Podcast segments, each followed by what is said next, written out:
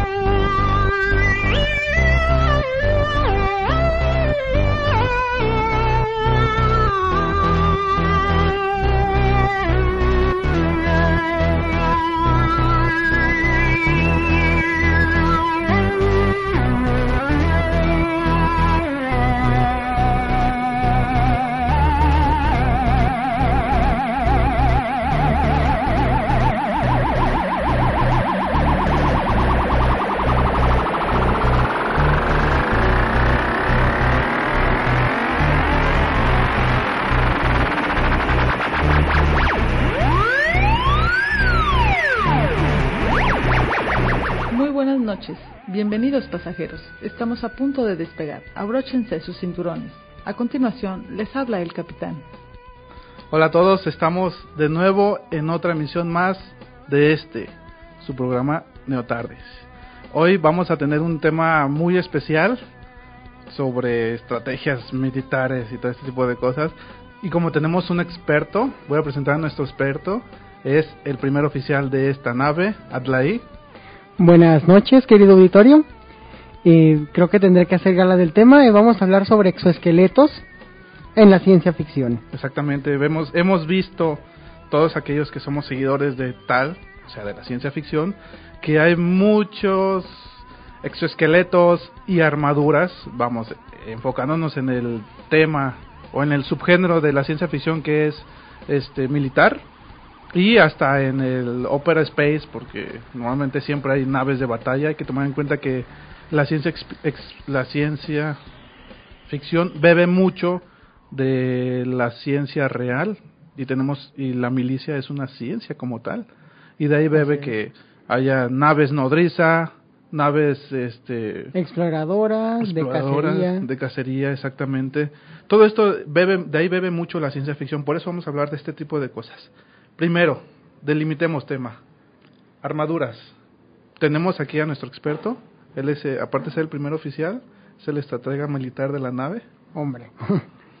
Miren, la cuestión de, hacer este programa mm, es la siguiente.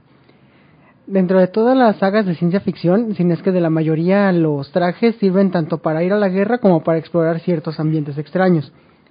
Exacto. Si alguno de ustedes ha tenido la oportunidad de jugar StarCraft, Sabrá que incluso las unidades médicas y los pilotos de guerra llevan exoesqueletos para protegerse de los daños del enemigo.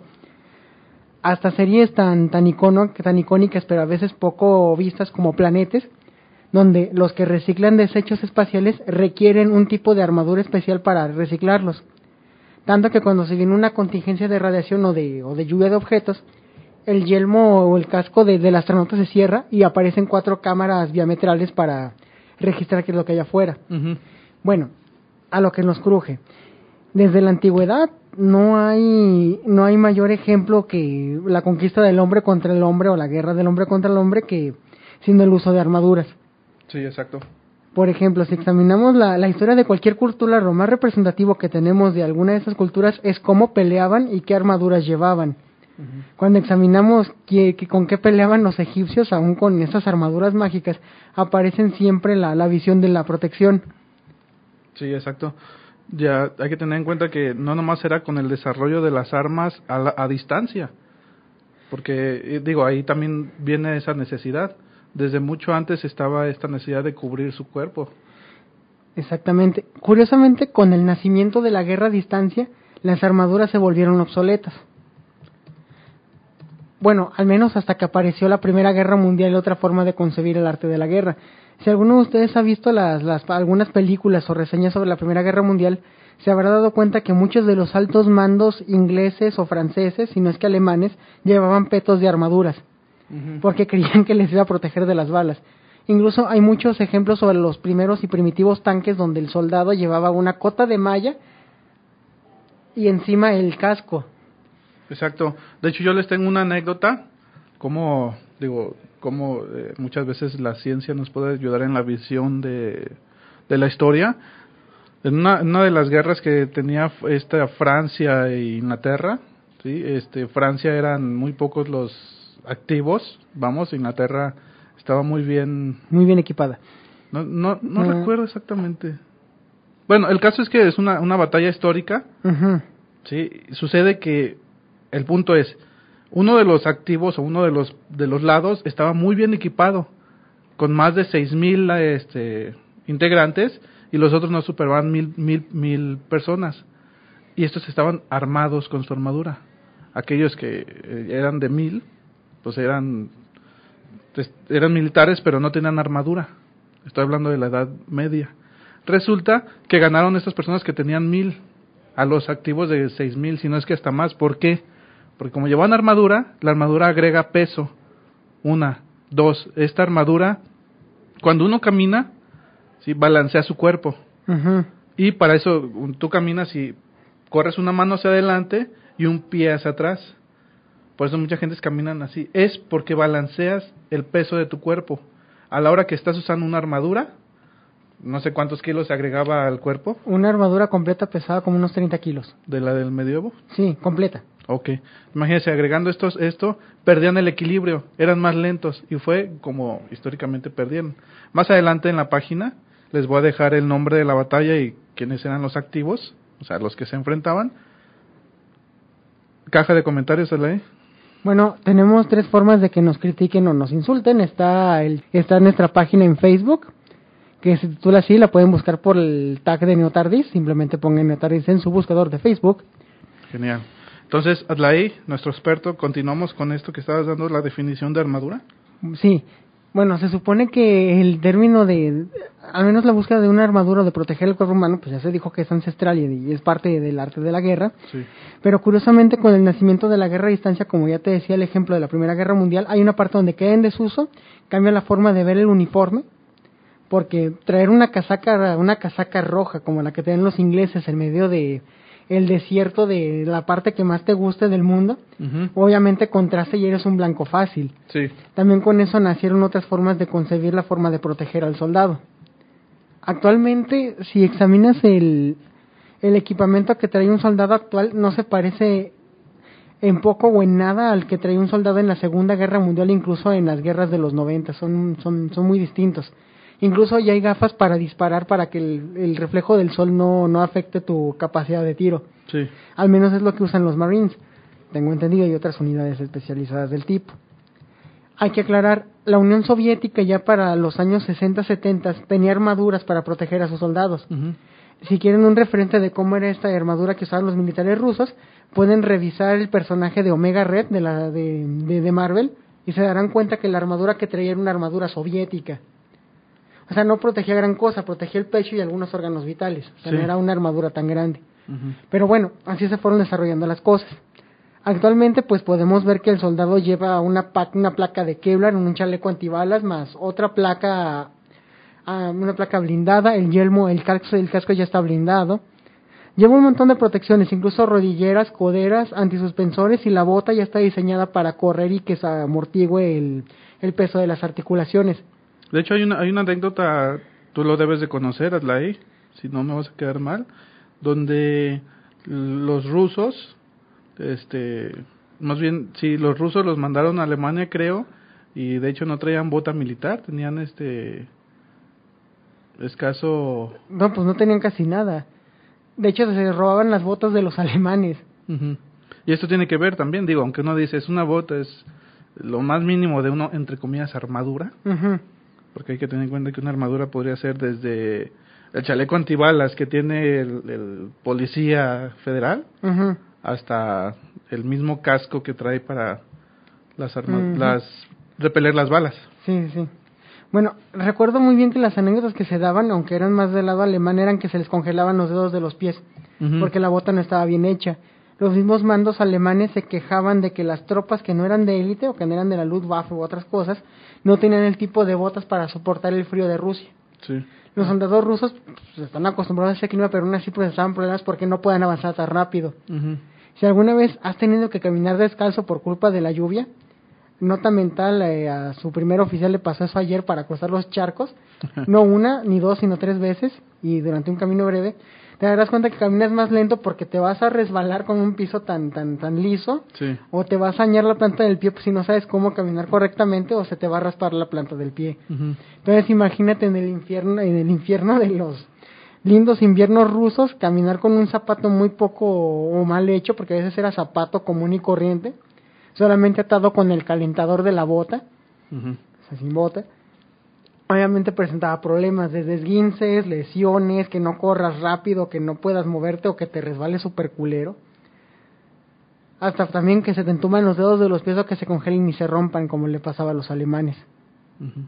Se pasan muchas cosas. Hay otro, otro tipo de armaduras, digo, an- an- regresando un poquito en el tiempo, que, que de hecho son muy emblemáticas y son hasta eh, muy valiosas. Si es que llegaras a tener una, las, las armaduras samurai. Ah, el Yoroi. Desconozco bien su nombre, pero... Sí, sí, sí, cuando te daban el bogu, si es que llegaste a tener un bogu, ujú. eh, está basado en un Yoroi. El, no recuerdo el nombre del maestro que creó el, el, el bogu y el, y el boken, perdón, el boken, el shinai, para protegerse en las prácticas, pero está basado en un Yoroi. ¿Qué es un Yoroi? Un no Yoroi se supone que es el nombre que, técnico que recibe la armadura de un samurái.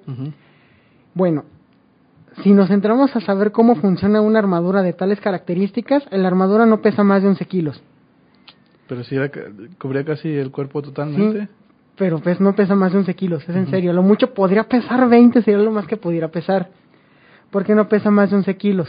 Ujú. La armadura de estos guerreros estaba dividida y segmentada para que el soldado pudiera moverse. Sí. Oscar Rat y Adele Westbrook en su libro Los secretos del samurái, son, son antropólogos y uno es un judoka y un, y un ilustrador, van a determinar que la única parte que le servía a un samurái de una armadura europea era el peto. De ahí en más. Nada le servía. El, si cuando llegaste a tener una, un acercamiento con, el, con un bogo, te darás cuenta que las partes más importantes es proteger los brazos, el abdomen y la cabeza. Teniendo en cuenta que su arma de combate era la katana. era un sa- sí, sí, y sí. el, o sea, un sable y muchas veces el arco y la flecha. Ajá, e- era muy, estaba, aunque un- el kanabo era un arma fundamental en el equipamiento de un samurái, un kanabo es un mazo de guerra. Ah, ok. E- Era muy, muy, estaba muy difícil que alguien te asestara un golpe con esa cosa o que verdaderamente te matara, la armadura te protegía. El kabuto, que es el, el yelmo del samurái propiamente dicho, que es una de las partes que más pesa la armadura, pesará como unos 3 kilos. Está protegido por un mem, por el mempo, y de alguna manera es lo que sostiene el peso del casco, porque puede llegar a pendularse, aunque 3 kilos no es mucho, por la constitución de este mismo casco. De hecho, hay una, hay una anécdota, no sé, Atley, disculpa que te interrumpa, Adelante. sobre algún, unos cangrejos en alguna parte de, De Japón. de Japón y las armaduras samurai. También se le debe un insecto. Yo, la, la leyenda que yo, yo es- escuché es que esos cangrejos los respetaban porque a las armaduras samurai eran muy la cara o la parte de- frontal del cangrejo simulaba mucho la armadura del samurái y se les respetaba porque no sé qué tanto miedo infundaba una armadura samurái. No, bastante. Ahí, bueno, ¿cómo te lo puedo decir? Era como si vieras un tanque de guerra rápido. Cuando, cuando los japoneses invaden Corea, contra la primera cosa que se van a enfrentar los coreanos es con un soldado, bueno, si se le puede llamar soldado un samurái, es con un cabrón perfectamente armado y entrenado. Acabaron con, con Seúl, la incendiaron dos veces y debilitaron a la dinastía Ming, aunque fueron despedazados en mar. Ujú. Así fue como los coreanos corrieron los japoneses, pero nada más ponte a pensar lo siguiente, tú eres un campesino que lo único que tiene para defenderse es un tridente o una o un sai que sería para coler el arroz. De repente ves una cosa que se mueve rápido con una, una armadura que posiblemente dentro del mismo kabuto, nombre del casco, tiene la insignia del clan y posiblemente cuernos o astas de reno o alguna otra exacto. cosa. Y aparte tener la máscara de un demonio muy probablemente o de un anciano o algo bastante Terrorífico. terrorífico. Y aparte va de colores escarlata, Ajá. negro o un verde muy ocre. muy llamativos. Ajá. Opacos pero llamativos, dirigiéndose a ti con una espada desenvainada gritando que hay, güey. No, pues. No creo que sea bonito, loco. Digno de sentir miedo. Y lo peor del caso es que ya ves que a cuatro o cinco cabrones que ya tiró. Y ves que las flechas no le hacen nada a la armadura. Sí, de hecho. E- Es, es una característica interesante de estas armaduras. Si ves la evolución de, de este tipo de, de armadura, podían resistir incluso algunas las balas del mosquete de pedernal. No era una gran bala para la época, rebotaba en el cañón y estaba muy cabrón que se estará a más de 100 metros. Creo que tiene que ver, digo, ahorita que mencionas eso, tomando en cuenta que eh, los japoneses en su momento tenían una metalurgia muy avanzada. Digo, pues ve los sables que desarrollaron. Creo Sí, que el mejor sí. sable que se ha hecho análisis Existe, es el sable más mortal que existe. El, el japonés, sí. Y de hecho, eh, no funcionaban como muchos espa- espadas bastardas, se llaman, las de las del medievo. Ah, las espadas, ese tipo de espadas. Digo, me, re- me refiero a que, o lo que quiero es que no está hecha para eh, asestar un golpe, sino está hecha para rebanar, Para, para cortar de taco. para cortar exactamente. Y, De hecho, la manera de apuñalar con uno de esos sables es utilizando los dos brazos en una forma algo extraña para empujar el peso del arma. O sea, es, es una forma que es poco convencional. Incluso creo que tienes que cambiar de guardia, creo que un Kibadachi o algo parecido para apuñalar. O sea, tienes que usar la fuerza del cuerpo prácticamente para apuñalar. O sea, es algo muy poco práctico. El arma europea se diseñó con, con dos filos y está hecha para o, vole- o molerte a golpes, porque el hombre europeo, al menos en esas partes, usa la fuerza bruta, o para apuñalar. El florete es un arma exclusivamente hecha para apuñalar, por ejemplo. Genial. Eh, vemos el avanzado sistema de militar de los japoneses y su sus armaduras, que sí, es sí. digno de llamar la atención. Digo, ¿qué tan qué tan letal era una espada o un sable contra una armadura de samurái? Pues a menos de que fuera un florete y que supiera dar duro o golpear exactamente, si era fulminante. Eh, eh, una, una parte de la técnica que, que estos guerreros desarrollaron era para atacar de frente, son tremendamente frontales. Sí. Entonces se supone que una guardia como la francesa, la inglesa o la española, una que está hecha para apuñalar de abajo hacia arriba y la otra para encestar y no dejar blancos descubiertos, el- al samurái le habría sacado mucho de, de lugar al enfrentarse a un guerrero de esta categoría. Posiblemente no podrá defenderse porque no está acostumbrado a pelear un sujeto que utiliza un sable a dos aguas. Ujú. Perdón, un sable hecho para apuñalar, aunque no, a las guerras contra Corea y otros elementos dan cuenta de que sabían defenderse de estocadas, pero no creo que de un sable de esa categoría. Es muy ligero, muy pesado, es muy ligero y bastante manipulable. Bueno, De ahí, des- ya que se te acabó la cuerda en cuanto a esto, digo, no cuerda de el aire. de eh, mental, sino en cuanto al aire, echamos, nos echamos un brinco a el siguiente tipo de armaduras que es la que te había comentado que más me gustan, Ajá. aparte de las samurai, también las armaduras griegas y principalmente el, ¿cómo dices que se llama? El, el yelmo. Ajá, Se llama Kranos. exacto. Sí, sí, sí. Bueno, e- esta armadura es una, es una cosa interesante. Habría que tener algún experto en historia de Grecia antigua aquí presente para que nos ayudara, pero esta armadura, al menos en- para los soplitas y otra serie de guerreros, era fundamental. Por ejemplo, ¿qué, qué características tenía la armadura griega? Estaba moldada al cuerpo, permitiendo que éste pudiera correr y avanzar y protegía puntos elementales como las espinillas y las rodillas, de ahí la, la greba. Tenía un faldar, no recuerdo el nombre del faldar, y estaba el tórax. El tórax creo que había de tres clases, no recuerdo los nombres exactos, pero el de bronce era uno de los más importantes. Ya a la larga de la historia militar de Grecia aparecería el linotórax. Era muy similar al Kevlar de la antigüedad y parece un chaleco. Sí. Y como daba movilidad a los hombros, al, al- en general al tórax, pues no había más problema más que cubrirte con el oplón, escudo de la, de la, de la infantería espartana, en términos algo anacrónicos, pero para que me entiendan, y obviamente con la lanza. Entonces, si llegabas a estar un golpe directamente al tórax, lo cubría la armadura. Sí. O sea, en lugar de colocar el escudo directamente sobre la, sobre la placa torácica. O sea, la armadura se distinguía más tanto por su funcionalidad como por los materiales hechos como por la belleza que tenía. Cualquiera que vea como referente una armadura, una armadura griega, de- denotará el, el buen sentido de la estética que tenían estos sujetos. posteriormente copiado por las legiones romanas. Que también las legiones romanas harán lo propio con sus armaduras, no solamente con la estandarización de las mismas, sino con la funcionalidad. Cuando aparece el peto romano, ignora el nombre, eh, se los, les debo el dato. Se dan cuenta de la poca funcionalidad y del peso que tiene. La dórica segmentata aparece. Sí. Eh, esta dórica parece, parece una especie de corsé, pero hecho con placas de metal. Ujú. Se distingue por su maniobrabilidad, por la, por la, por, precisamente por la segmentata, la- las- los segmentos de metal, y por su funcionalidad. Entonces, al tener esta cosa que está llena de placas, te permite mover a tus tropas más rápido porque el soldado va a avanzar más rápido y le permite que el estú como el escudo haga el resto del trabajo. Sí. La, a comparación de la falange griega o la falange macedónica, esos soldados no atacan con lanzas sino con espadas cortas. La Gradius Hispaniensis, basada en una espada celta, va a hacer el resto del trabajo para mutilar a sangre fría cualquier cosa que se le aviente, y a la distancia pues tendrán obviamente el pilum que va a hacer su trabajo. Es una bonita lanza con un gancho que, por efectos psicológicos, cuando te va a caer en el escudo, lo primero que vas a hacer es botar el escudo muy lejos. Sí. O si te cae en algún, o si te cae encima, pues eres hombre muerto. Genial. También hay que tomar en cuenta que los griegos eh, eran muy, digo, les encantaba la estética, digo, eran muy amantes de, De, de la belleza del cuerpo. de la belleza, exacto, y era lógico que estas armaduras las dotaran de un poco de... de esa, de esa función, ¿no? Ajá. Decorativa también. No hay guerrero que no se decore para ir a la guerra. Exacto. Eh, Hay una cuestión que eso le interesaría más a un antropólogo sobre por qué el guerrero cuando va a la batalla adorna su armadura. O sea, te juro que casi puedo apostar que no hay guerrero que no se adorne para pelear.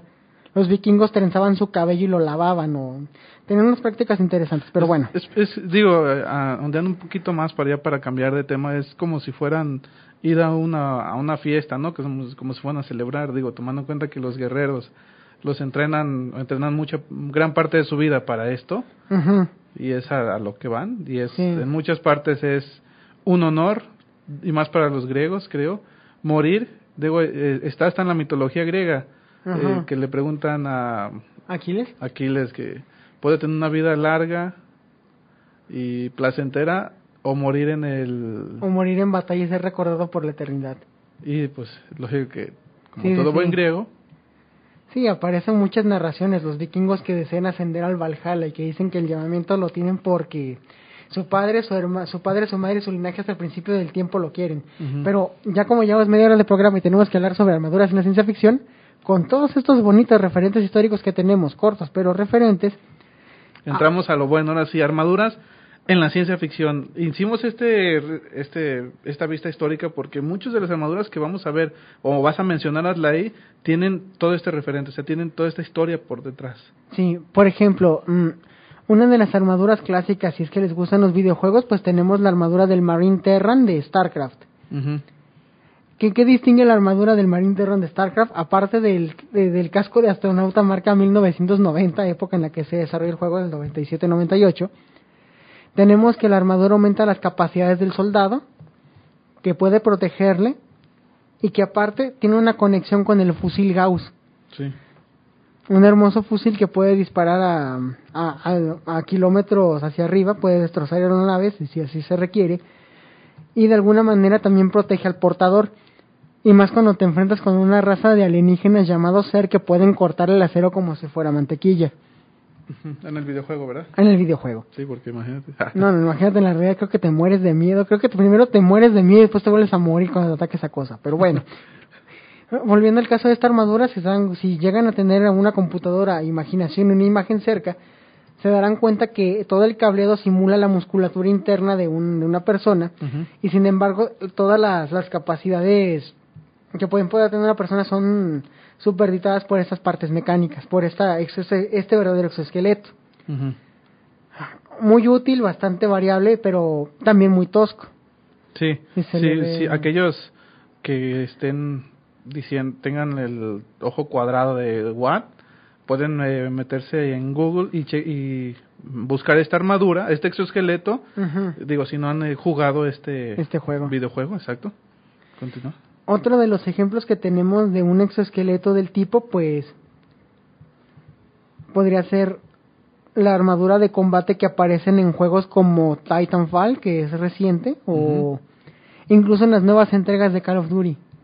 Si es que tienen un ref, quieren un referente más inmediato, son estas cosas que protegen, que son blindadas, que protegen, que protegen al, al soldado de las balas, Sí. o que incluso le dan capacidades como jetpacks otras cosas.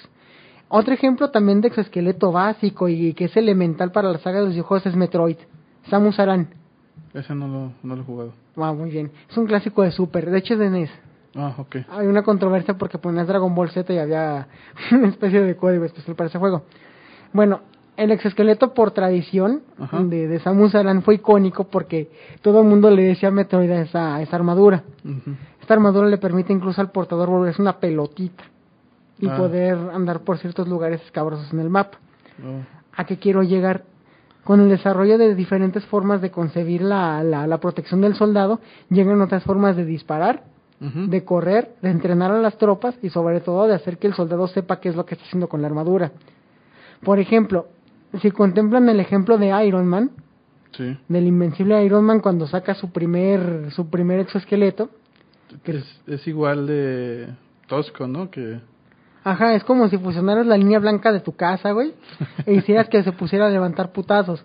Pero a lo que quería llegar es que esta armadura aumenta también las capacidades del individuo Sí. y tiene un propio sistema de defensa. A eso me refería con otras formas de concebir el entrenamiento.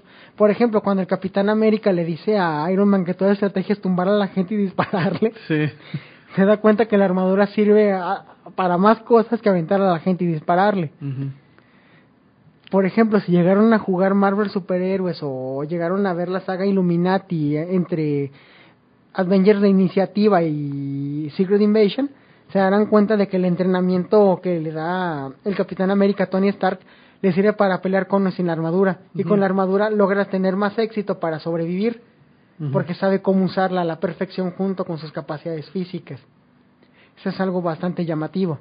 Uno, tal vez es uno de los videojuegos clásicos que estoy retomando yo, es el de Doom. Doom. También, donde Doom- en Doom 3 tienes que, eh, tienes una armadura, un exoesqueleto, Ujú, que te da más vida. Sí. Digo, es, es clásico ese videojuego también. Sí, sobre todo la cara del tipo empezando a desangrarse cada que le meten una vergacera, ¿no? Y luego cómo se mira al espejo de una manera muy... el de todo, de sang- todo sangrado el espejo y es muy, muy terrorífico, pero bueno. Para, ahorita antes de continuar con este discurso sobre exoesqueletos, ahora sí vamos a llegar a las más representativos. Ya mencionaste a Iron Man. Está también este Darth Vader, Darth Vader. que aparte de... Ser un cyborg. Sí, pues es como un cyborg porque aparte de darle el soporte vital, lo protege. Digo, no se ve que haya mucho mucha batalla, así muy exhausta, pero lo protege a Darth Vader. Y así existen mucho más, desde tal vez mucho bebe también del exoesqueleto de un insecto. Y De hay hecho- muchos, muchas, eh, dame un segundo, hay muchas eh, historias de, o novelas de ciencia ficción donde el invasor es un insecto. Ahí está en la, en la de el juego de Ender, que son los insectores, que también, de hecho, todos los insectos poseen insectos poseen un exoesqueleto. Pues en general la, el, el insecto tiene un exoesqueleto. Lo siento, disculpen eso que acaban de oír. Es lo que pasa cuando los procesos digestivos no hacen bien su trabajo. Te, Pero está- bueno, estás, te están poseyendo. sí. Ahora sí, de hambre de nosotros, culero. Bueno, si quieren un ejemplo de un exoesqueleto, volteen a ver al insecto favorito que tengan a la mano, que espero no sea una invasión de cucarachas, pero se darán cuenta que es una armadura. Sí. Si ven, si ven el cuerpo de un escorpión es, es impresionante y hasta bonito porque es, es bueno, es una conjunción perfecta de articulaciones y de protecciones. De hecho, Y cuando, armas. Sí, cuando muere un insecto, ustedes véanlo, este, ya queda un tiempo, si le soplan, es el puro exoesqueleto lo que quedó y está tremendamente ligero, o sea, nomás es una una capa de exterior de lo que era el insecto. Así es. Bueno, ah, para ambientarnos un poquito más, les dejamos con una canción desde Ramstein, espero les guste. Ah, bueno. Está ambi- ambientada, supuestamente, es un una canción que le cantaban a los niños, así como para que se duerman, algo así como que el coco, una leyenda, vamos. Los dejamos y regresamos para seguir hablando sobre estos exoesqueletos y armaduras en la ciencia ficción. Ficción.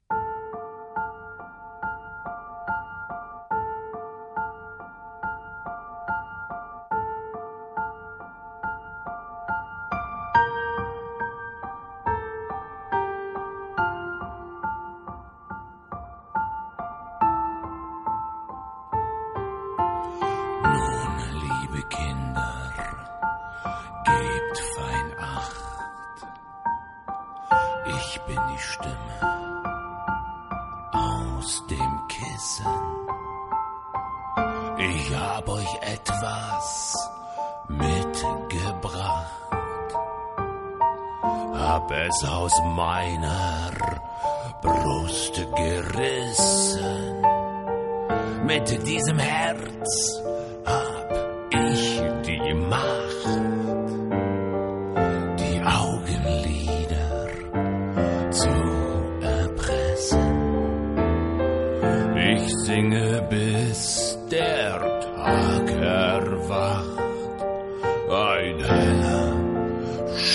am Firmament. Mein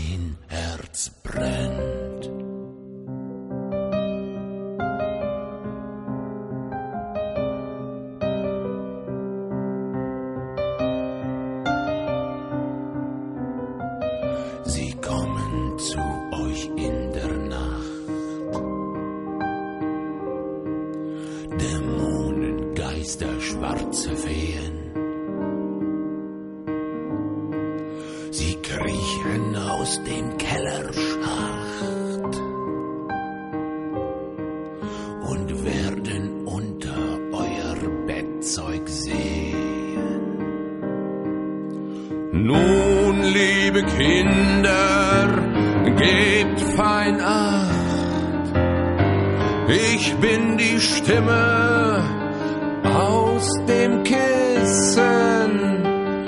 Ich hab euch etwas mitgebracht. Ein heller Schein am Firmament. Mein Herz brennt.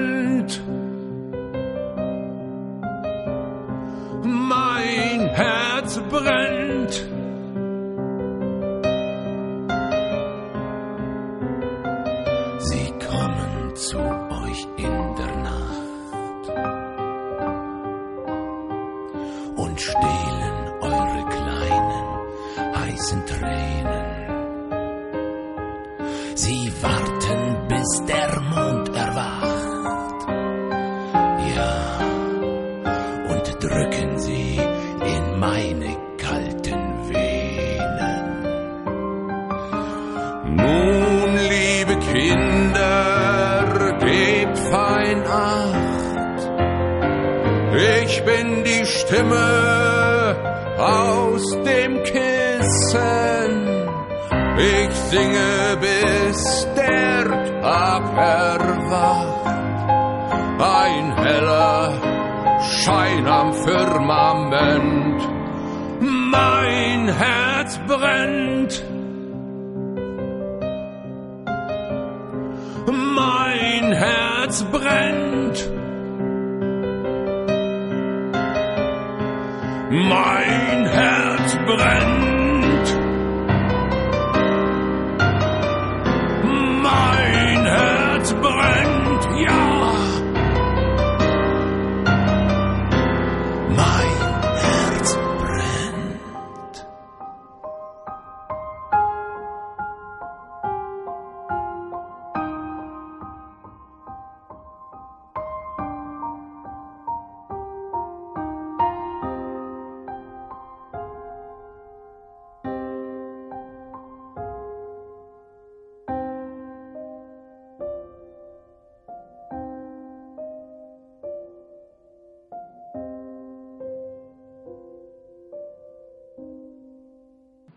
Buenas noches, queridos radioescuchas.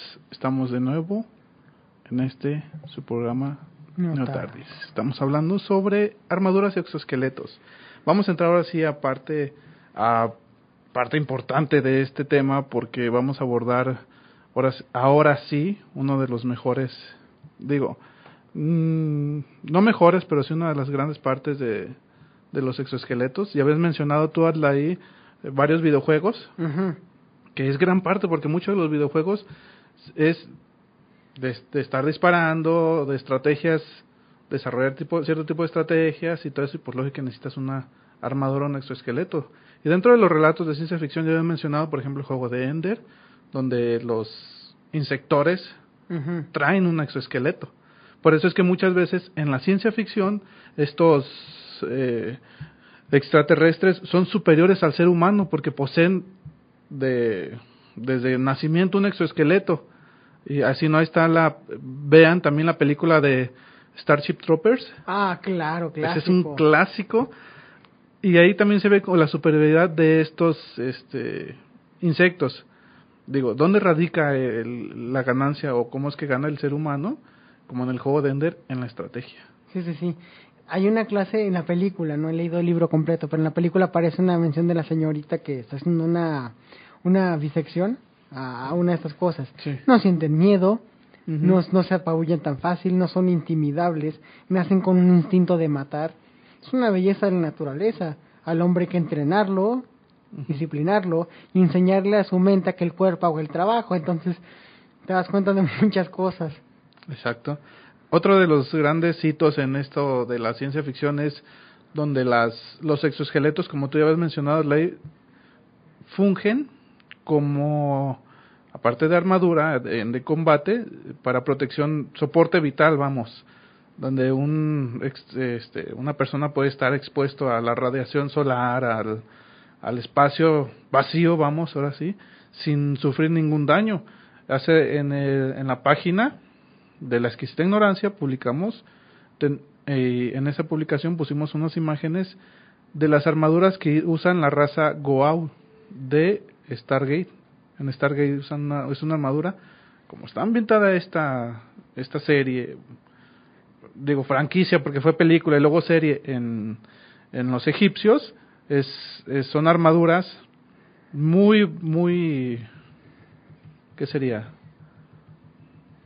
En el antiguo Egipto. Sí, tiene todos los, los lo que tenían las armaduras del egipcio más el, el casco que es una, una de las principales partes de esto. Bueno, no conozco mucho la serie, pero el armamento me parece muy llamativo. Cumple con una función llamativa y a la par una función bastante técnica. No llegué a ver mucho la serie, pero tengo entendido que el casco de muchos de estos soldados protege incluso de la radiación espacial y da soporte vital. Y otra cosa también que en Stargate es eh, o hace- función esta armadura que es la de causar miedo. De hecho, los, los más allegados a estos reyes, emperadores, son los que usan estos de diferentes. De Ra, o sea, de la serpiente, del cabeza de chacal, y todos estos, el de el halcón, este Tot, a Satot, usan esto porque es la principal manera de causar miedo, de inspirar el miedo, tomando en cuenta que Stargate es una combinación entre ciencia ficción, religión y everybody. cosas. Pues esta es una de las principales. Otra, por ejemplo, también, ¿te recuerdas en la segunda entrega de Alien, donde esta Ripley toma un, un exoesqueleto, Sí, sí, un sí. robot, podría decirse, y es creo que fue definitivo para poder vencer a, Al alien. al alienígena. Hay muchos ejemplos. En la saga de Gears of War, la tercera entrega, aparecen exoesqueletos también. Y, y hay uno que se nos está escapando y que es básico. Macros. Robotech. Sí, ah, no, eso está genial. Para muchos de nosotros Robotech fue parte de nuestros series o animes preferidos Sí, sí, sí. y este estaba muy muy muy basado en este tipo de, de exoesqueletos. Como también eh, hay una película, la de Al filo del mañana, que es estos esqueletos, exoesqueletos que están en Al filo del mañana, eh, así se tiró en Latinoamérica. Creo que el, Se llama Oblivion, ¿no? no. Eh, el título original es Edge, Eight of Tomorrow. Ese es el título original. Pero bueno, esta, esto es es exoesqueleto que usan los marines, no sé si sean marines, Son soldados. es los soldados, son, es, es el, el más parecido a lo que se quiere desarrollar actualmente en la tecnología. o se está desarrollando. Hay que tomar en cuenta que este concepto de exoesqueleto ya tiene tiempo y la milicia, para ser más explícito, más explícito DARPA, está tratando de desarrollar este tipo de exoesqueletos y ha desarrollado varios ya. Nomás que aparte de DARPA, creo que también Honda Sí, está sí, desarrollando algunos tipos de exoesqueleto. Primero están comenzando con el movimiento de los pies para darle, para uso médico primero, pero tomando en cuenta que son máquinas, eh, aumenta la fuerza de la persona. Sí, de hecho, hay, hay imágenes donde se ve el tipo cargando creo que unos 200, una caja de 200 kilos con solamente apoyo en las coyunturales y con un motor en la espalda. ujú. Está bastante interesante. De hecho, si se meten a, al- al- a Google y teclean exoesqueletos y militares, les van a salir muchos de los que se están desarrollando en Estados Unidos, o más bien DARPA, que es una agencia del ejército estadounidense.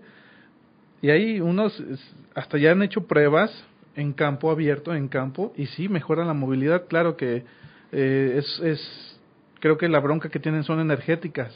Sí. Es decir, duran muy poco estos, digo, hay que tener una, en cuenta que necesitan una alimentación Constante. constante, exacto. Ah, volviendo a los de los soportes vitales y macros, el ejemplo de Darth Vader. Se nos está pasando el ejemplo de Darth Vader. Darth Vader, aparte de ser un cyborg y depender de, de partes mecánicas, tiene un respirador artificial, Sí. según recuerdo, un yelmo que también le protege de la radiación de la luz y otra serie de cosas. Y más aparte tiene unos elementos que le dan mucha movilidad y superioridad en, en cuanto a técnica por estas razones. Ese es un ejemplo completo de, de un cuerpo ya, ya cibernetizado, por decirlo de alguna manera. Solamente el cuerpo. Sí, eh, hay que tomar en cuenta también que estas las tendencias de crear un cyborg. Es decir, eh, ya hemos visto que se han desarrollado eh, extensiones o manos completas que se conectan a los nervios de las personas o a la parte muy sensorial y los controlan con el movimiento. Han, han resultado exitosos. Ya hay implantes que les colocan en el en la parte baja del de la cabeza y ayuda a, dis- a disminuir eh, algún cierto tipo de padecimiento Como el síndrome del el, el miembro fantasma, ¿no? Ujú. y hasta el Alzheimer, el Alzheimer del Parkinson. El Parkinson, ok. Exacto.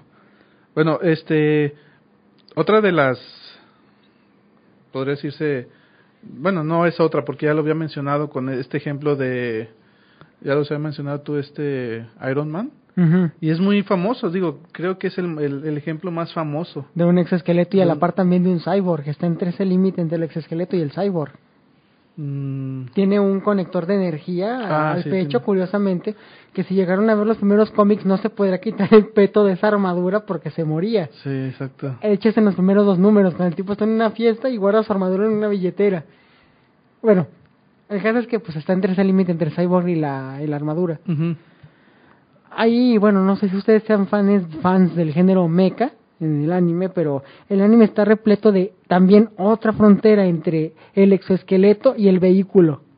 Ah, okay. Porque tenemos a Gundam Wing y también en la misma saga de StarCraft tenemos al Goliath y al Thor y al Vikingo, que son también unidades de combate, y otras otras que faltan por mencionar. Es más, tenemos también a, a otro muy muy favorito y querido por mí que es el ISA exoesqueleto, el exoesqueleto de la ISA, Ah, sí. Que, que protege al conductor y es un vehículo perfectamente armado, pero es un exoesqueleto en toda norma, es una armadura de combate. También tenemos el deslizador de los Helgast. Es más, tenemos también otra cosa muy particular. ¿Se acuerdan de Pat Labor? Yo no. Ah, es una serie de es una serie policíaca. Es una serie de anime policíaca donde la policía tiene estos mechas, que son también son exoesqueletos, que sirven para combatir el crimen porque el crimen también tiene exoesqueletos. O sea, está bien mamón, pero está muy bien argumentado. Y te das cuenta que incluso la forma también de pelear va a cambiar desde la cabina Sí. hacia el exterior y las armas también van a cambiar. Evangelion es otro ejemplo. Ah, Evangelion es... Aunque también está entre, entre el mecha, el exoesqueleto y la sobre y la sobrepersonalidad de esta, de estos, de estos, de estos organoides. Sí, porque eh, es, su principio es biológico. Así es. De estos entes, ahora sí denominado porque son entes, porque creo que poseen una cierta... mm, Conciencia, ¿no? Sí. Sobre todo el, el, el, el, el- organoide de Shinji, A diferencia de, digo, de un Gundam. Sí, exacto. También, fíjate, hiciste que me acordaba de una, un aparato que sale en la de Chippy. es reciente ¿Chippy? esa película. Ah, sí, sí, sí, aparecen los de The Onward. No, no recuerdo. Se parece mucho al, al, al cyborg que sale en Robocop. Es Ajá. que el- el- la evolución de Robocop es un... El que no puede subir las escaleras. Ajá. Se parece mucho, pero está controlado por una persona que trae un casco. ujú. Véanla, la de Chippy, se la recomiendo. No porque sea una buena película. Es, es un... Es un eh, es un... Eso ya lo juzgará usted, querida audiencia. Sí, vamos, pero entra esto, son robots y entra esto de, de un exoesqueleto y pues ahí está el, la recomendación para que las vean. También hablando de este, de este limítrofe entre exoesqueletos y vehículos, tri- y vehículos obviamente tripulados, hay otra, o- otro ejemplo que me gusta aparte de Gundam, pero que es bastante viejo y bastante simplista. Hay una, hay una, hay una de estas máquinas que es de nombre Blodia. Aparece en dos juegos, uno se llama Cyberbots y el otro se llama Powered Gear, conocido aquí en Latinoamérica como Armored Warriors. Estas armaduras o exoesqueletos, si los ven les van a, espero que les gusten, son una belleza. Se parecen, se parecen a los Gundam, pero versión, versión pesada. Son, se supone que son exoesqueletos, lo siento, armaduras de combate, vehículos tripulados, Sí, que pelean contra otras cosas, pero cuerpo a cuerpo, en guerras futuristas. O sea, está bastante fumado el detalle, sí. pero uno agradece que, que se hayan tomado tanto detalle para imaginar cómo funcionaría un exoesqueleto de combate realmente. Por ejemplo, los puños de este de esos androides se supone que tienen cañones de 105 milímetros cuando impactan, sí. o sea, destrozan blindaje. Sí. Y aparte tienen un cañón que cualquier crucero de batalla en la actualidad envidiaría que despedaza la armadura, si es que fallan los puños. Y, y para no hacerla todavía más, más rara, pueden aprovechar la tecnología de las otras cosas que ya murieron a golpes para quedárselas y pelear más duro. Vaya. Entonces te das cuenta que entre la imaginación de estos sujetos, la calidad de la calidad, la calidad de trazo y de dibujo y sobre todo mezclar ingeniería con cosas que pueden ser funcionales, dan como resultado cosas como Gundam Wing, incluso Massinger Z. Sí, Otro también, otro clásico que se nos escapaba, Don Massinger Z. sí. Si quieren entender a Descartes, pueden entenderlo con Massinger Z, al menos su parte más sencilla, que es lo de la res collita y la res extensa, la navecita, Sí. entra en la cabeza de, de este andro, esta, esta cosota. Ajá. O sea, es- es- es- ese, ese anime, digo, formó parte de nosotros en la infancia también. Es genial. Yo recordaba que cuando íbamos al tianguis, eh, yo peleaba por un monito de esos de los de Mazinger Z, que se te despedazaban a la semana, pero eran típicos. Sí, sí, vamos. sí, sí, sí. Estamos olvidando una de las armaduras de una saga que en su tiempo tuvo éxito, es de los noventas, del depredador.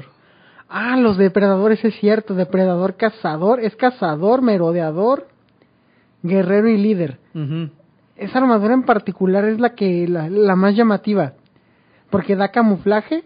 Exacto. El yelmo da tres tipos de visiones distintas para rastrear luz, calor y creo que creo que también plasma. Plasma, sí. Y lo más divertido es el arma que el depredador tiene para pelear cuerpo a cuerpo, aparte de su lanza o su disco, que es una especie de Uristrable que está hecho para apuñalar directamente y sin destajo mutilar a sangre fría. De hecho, tienen también su lanza Ajá. en- y todo lo controlan por medio. Creo que es el control de su armadura completa o su esqueleto que está en el brazo. Tiene un guante que incluso sirve para detonarla en caso de que sean derrotados. Ujú. Qué belleza. qué- Sí, no sé qué, qué- en qué está inspirado esto, porque hay que tomar en cuenta que la, la mentalidad del depredador, es decir, siempre a veces va ganando, o tiene la posibilidad de ganar, ¿está? Siempre hace alusión al combate cuerpo a cuerpo. Sí. De hecho, eh, hasta en la saga de Alien contra Depredador está luciendo con, eh, con este alien, este amorfo alien depredador. Ya ves que toma las características del huésped, el alien, y se le mete a un depredador y sale. Pues lógico que es una combinación de las dos especies, es más grande, Ujú. Más inteligente, más feroz. Y todavía el depredador se quita su, ya ves cómo se quita su, su casco, con calma, toda esa Sí. moda, y es el combate cuerpo a cuerpo. Siempre le gusta el combate cuerpo a cuerpo, hay que, aprender- hay que tomar en cuenta que es un re- guerrero, no sé de, de qué mitología o de qué pueblo se alimente esto. los griegos eran honorables para ir a la guerra. Ellos ganan, se supone que una de las visiones de los griegos es que yo gano con honor, Sí. entonces me enfrento a los iguales. O sea, alguien que esté moribundo no tiene... No. O que sea menor, digo, Sí, que esté incluso lesionado. hay una frase clásica y, y aplica para ese sujeto que dice que aquel que hace violencia contra el fuerte está loco, contra el igual es locura y contra el débil es un cobarde. Mm. O sea, creo que por ahí va la cosa. Entonces, obviamente, si vas a enfrentarte por, por honor o por morir o vencer, como diría una parte de la zarzuela del Quijote, te enfrentas a un cabrón que mínimo te aguante los vergazos, ¿no? Sí. Entonces me imagino que el depredador por eso se lanza a la batalla sin armadura. Sí, el combate cuerpo a cuerpo que es- les encanta a estos depredadores. Y ciertamente, como tú dices, Tladi, podría ser el exoesqueleto diagonal armadura, Ajá. la mejor, entre comillas. Porque, aparte, como esto, aparte de poseer una, un camuflaje, tiene todo, tienes todo el armamento y varias visiones. O sea, ¿qué más le puedes pedir a una armadura? que haga mi tarea, no, cierto, que haga mi tesis, ¿no?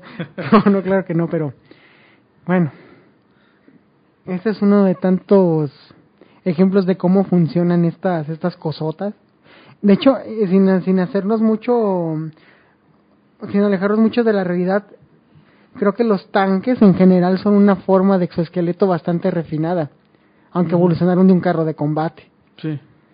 Hay muchos relatos donde incluso ya el soldado se siente tan identificado con el tanque que pues ya sabe cómo moverlo porque pues lo ve como parte de sí. En ocasiones hay muchas descripciones de soldados rusos que se enfrentaron a las tropas nazis que incluso se coordinaban para, para disparar el cañón porque el tipo del cañón le decía a dónde dirigirse. Una patada a la izquierda era dirígete a la izquierda o un zapatazo a la derecha, muévete a la derecha. Entonces hay una coordinación interesante. ¿Cuántas personas manejan un tanque Actualmente creo que una. Y en aquel entonces? Pues para un tanque T-34 que eran cuatro cabrones, porque era el artillero, el capitán y los otros dos güeyes, Mm, porque aparte eran dos ametralladoras. sí. Y las estalactitas, que en el invierno ruso pues eran como que la familia. Entonces imagínate al sujeto mirando el tanque así de güey por la derecha, derecha, derecha. En efecto. Pues no creo que fuera algo muy divertido y, y disculparán los chistes insensibles y crueles, pero es una manera de ilustrárselos. La tendencia actualmente es para desarrollar estos exoesqueletos y armaduras, más bien exoesqueletos, para viajar al espacio. Cada vez se va perfeccionando este traje espacial que desarrollan. Hay que tomar en cuenta que en el espacio, aparte de la radiación, hay micropartículas, micrometeoritos le llaman, no recuerdo exactamente cuál es el término, que pueden perforar el traje. Oh, sí. Si en las naves es algo muy peligroso, digo, en los transbordadores eh, existía este peligro, imagínate en los trajes, Sí. cuando realizan caminatas espaciales, claro que últimamente son muy limitadas. Creo que fue con esta persona que se lanzó de Red Bull, fue un avance grande porque soportó el ingreso a la, A la atmósfera. a la atmósfera y es un, en cuanto a traje que soporte el, la- el cambio de presión, el, el calor que se que se que hay en, la- en la fricción con, con el aire y la atmósfera y todo esto, son avances grandes y que van digo mucha gente podría decir es que cómo se pueden hablar de exoesqueletos armaduras como la que sale en el que usa este Tom Cruise en la de al, filo de- al al filo del mañana. y todo este tipo de cosas ya les había comentado que hasta que hasta- como fórmula vamos ya les había dicho que es eh, ciencia ficción más tiempo. ¿qué nos da ciencia. Ya. espérense un poco de tiempo. De hecho a- a- muchos han llegado a escuchar y mucha es mucha gente de las aquellos de las teorías de la conspiración que dicen que en realidad los ejércitos y principalmente el Estados Unidos están unos cuantos años adelantados en cuanto a tecnología a lo que se presenta al mundo.